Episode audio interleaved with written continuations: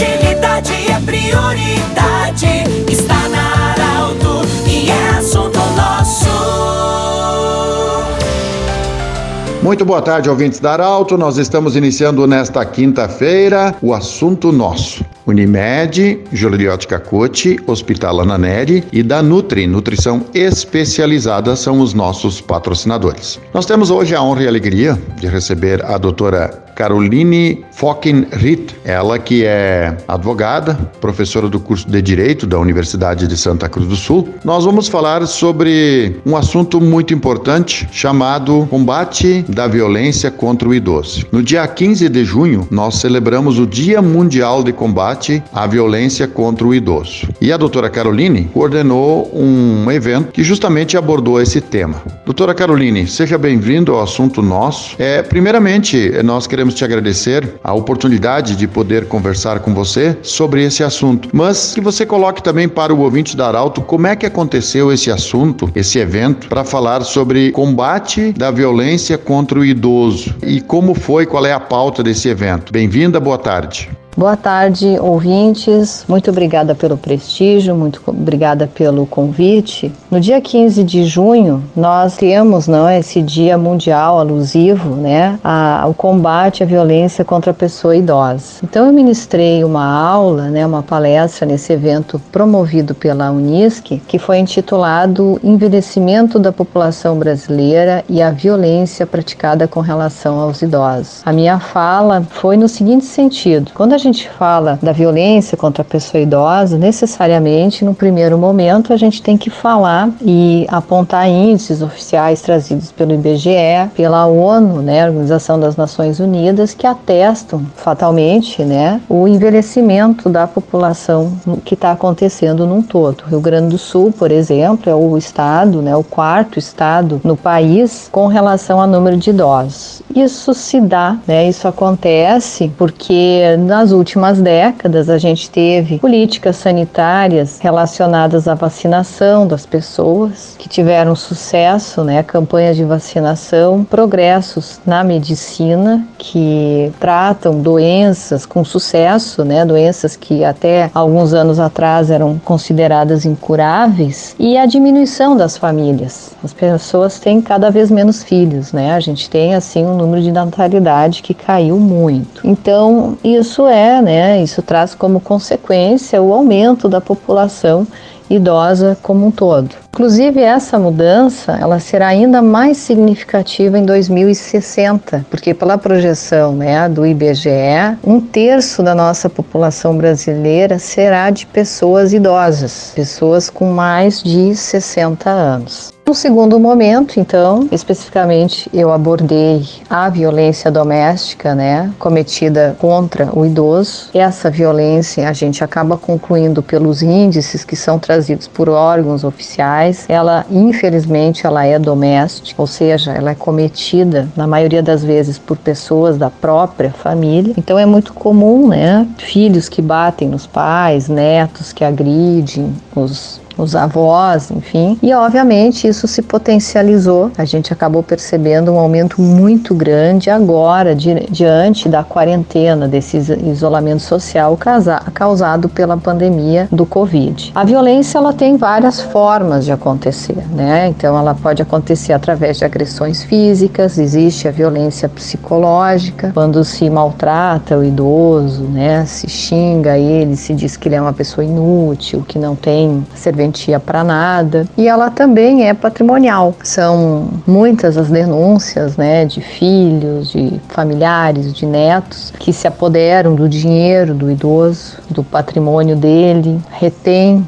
né, cartão magnético, que é quando ele tem os seus né, benefícios. Então esses relatos eles infelizmente são comuns. Às vezes se divide em dois, duas classes sociais. Se esse idoso tem bastante patrimônio, a família tem uma pressa né, de interditar ele e colocar ele numa casa geriátrica para ficar administrando e ficar com o patrimônio dele. Se ele já é de uma casa social mais baixa, muitas vezes a família vai morar com ele na casa dele e além de maltratar ele acaba se apoderando do seu cartão magnético, das, enfim, das formas, né, de, da pensão que ele tem, né? E ele acaba então acaba sustentando toda aquela família que acaba, né, até sendo violenta com ele. A gente também tem situações e relatos daquele abandono medicamentoso. Então são comuns denúncias de que a família não medica aquela pessoa que precisa de uma medicação, né, precisa de um acompanhamento, ou medica muito mais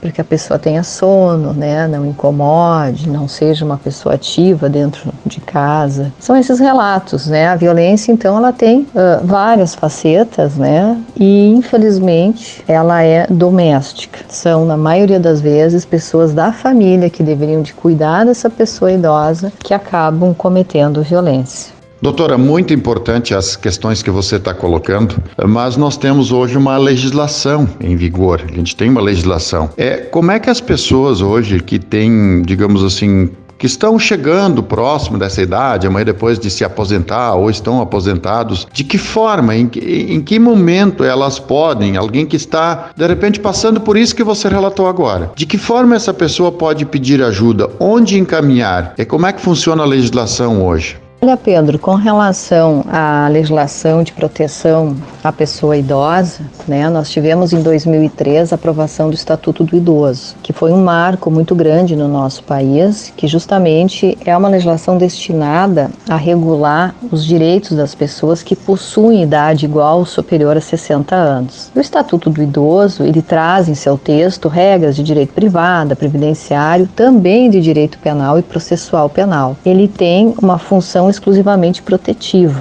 né? E o principal aspecto dele justamente está nessa estruturação e na construção de uma consciência, tanto política como social, diante da necessidade de se fazer valer os direitos fundamentais dos idosos. Então ele acaba expressando isso, né, no seu artigo 8 no seu artigo 9 por exemplo, afirmando que o envelhecimento é um direito personalíssimo e a sua proteção é um direito social, né, e a obrigação do Estado garantir à pessoa pessoa idosa proteção e a vida a saúde, mediante né, efetivação de políticas públicas sociais que permitam justamente um envelhecimento saudável em condições de dignidade. Especificamente com relação à questão penal, né, que acaba refletindo com relação à proteção da pessoa idosa, né, quando ela sofre violência. Aí nós tivemos muitas inovações, né, positivas trazidas pelo Estatuto do Idoso. Com relação a essas inovações, né, da questão penal, do tratamento da questão penal, né,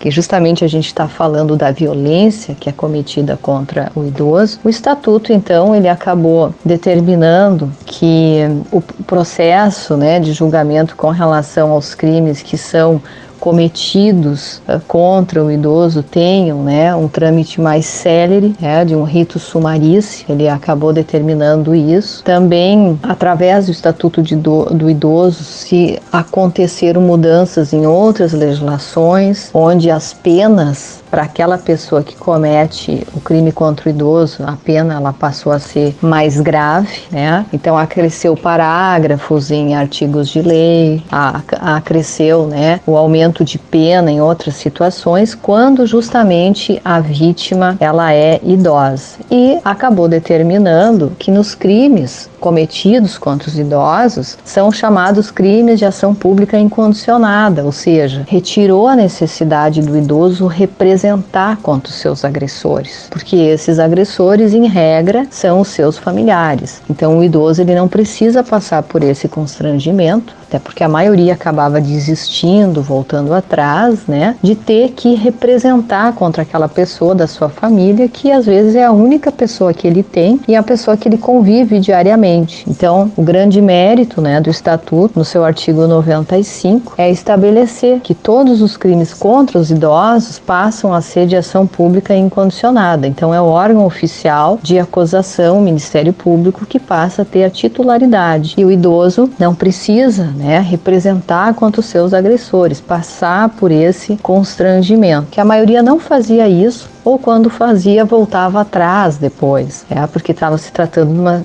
situação extremamente difícil, constrangedora diante dos seus familiares. Posteriormente, a gente teve né, a aprovação também da Lei Maria da Penha em 2006. Então, a, a Lei Maria da Penha ela acaba dando uma proteção muito maior para a mulher, né, para idosa, né, para idosa que sofre violência doméstica e familiar.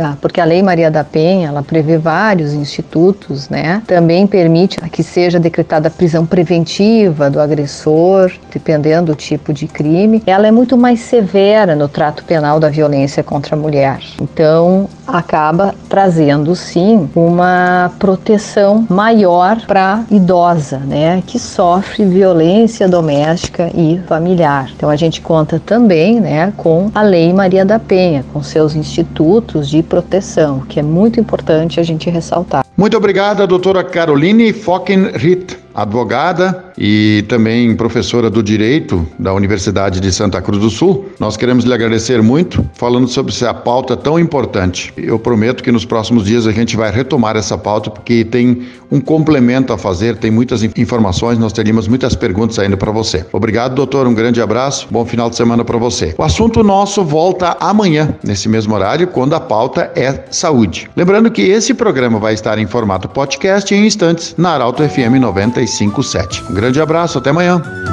De interesse da comunidade, informação gerando conhecimento. Utilidade é prioridade. Está